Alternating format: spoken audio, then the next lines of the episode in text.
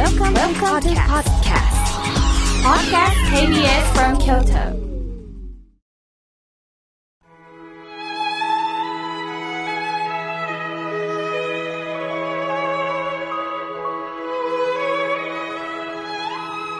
改めまして、僧侶の河村明慶です。今日の法話のテーマは、包み込む生き方についてお話をいたします。今、残念なのが、イライラしてしまう方が多いような気がします。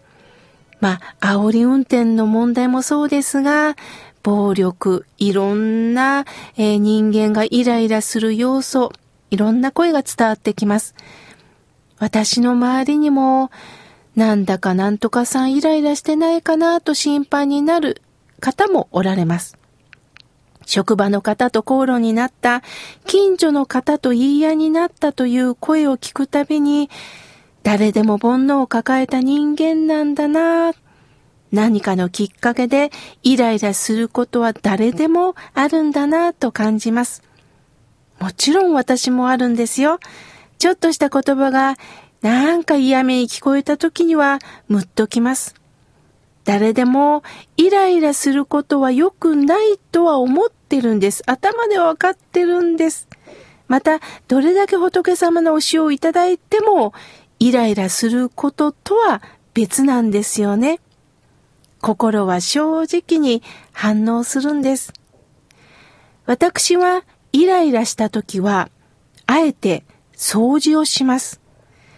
体を動かしてゴシゴシと汚れを取ることに集中することで、怒りにとらわれた心から離れていけるんです。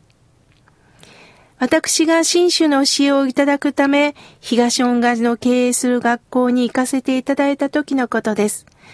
全寮制ですので、もう掃除はもちろん授業の中に入ってるんですね。掃除当番は嫌でも回ってきます。ある日雑巾掛けをしていたら師匠から、この塵やゴミは人間の煩悩の数だと思って掃除をしましょう。私も、妙慶さんも、共に煩悩を持ってるからね、と師匠は笑顔でおっしゃったんです。私も、妙慶さんも共に煩悩を持ってるからね。ここがほっとしますよね。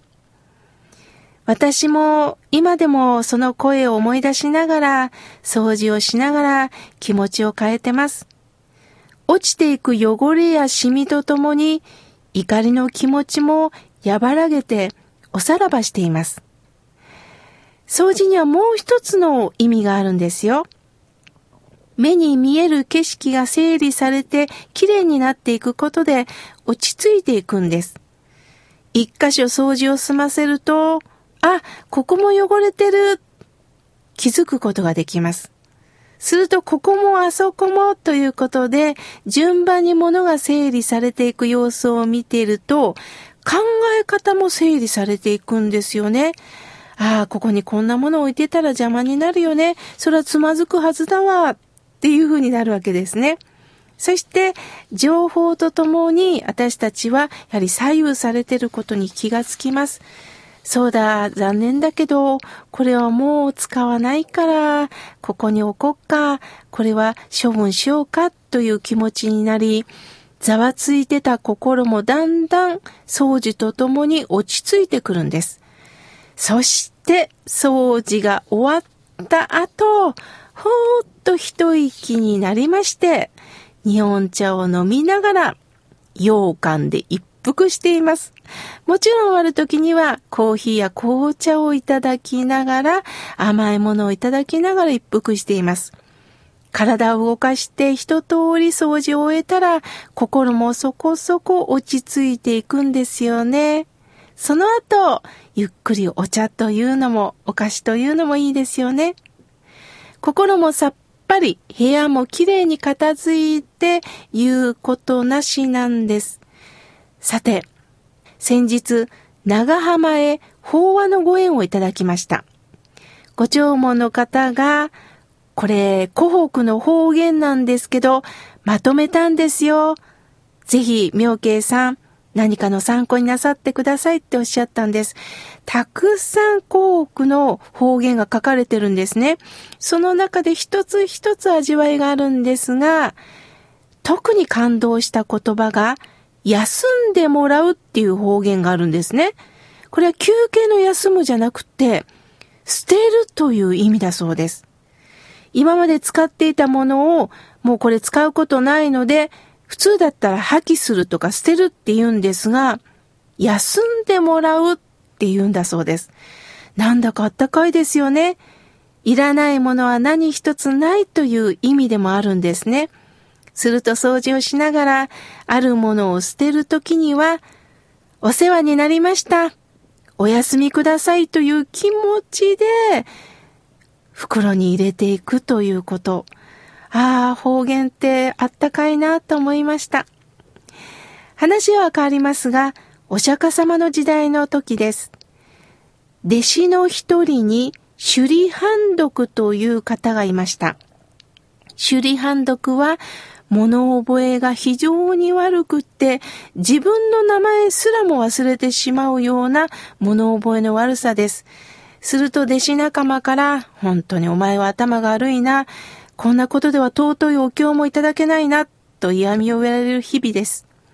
難しいこのお経の文句ももちろん覚えられない中で、お釈迦様はね、首里判読に、無理に覚えなくてもいいから、塵を払い、赤を除かん。この二つだけを言いながら、掃除をしなさい。ほうきを持って、塵を払い、赤を除かん。どうか、この言葉を言いながら、ほうきを持って掃除しなさいとお釈迦様はおっしゃったそうです。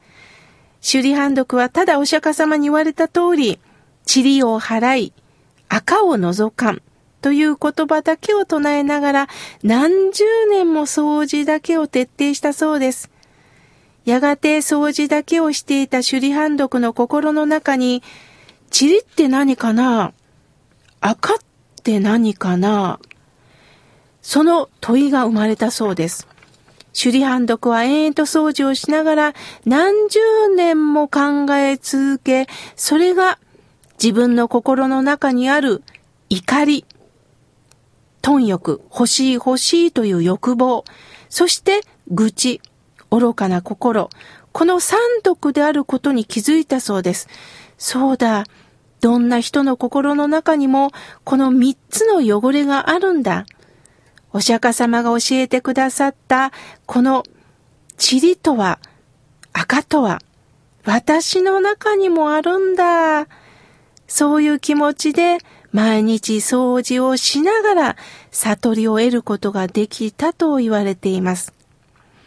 人間はやはり動くことで何か具体的に何かをすることによってその言葉が深く響いてくることってあるんですよね。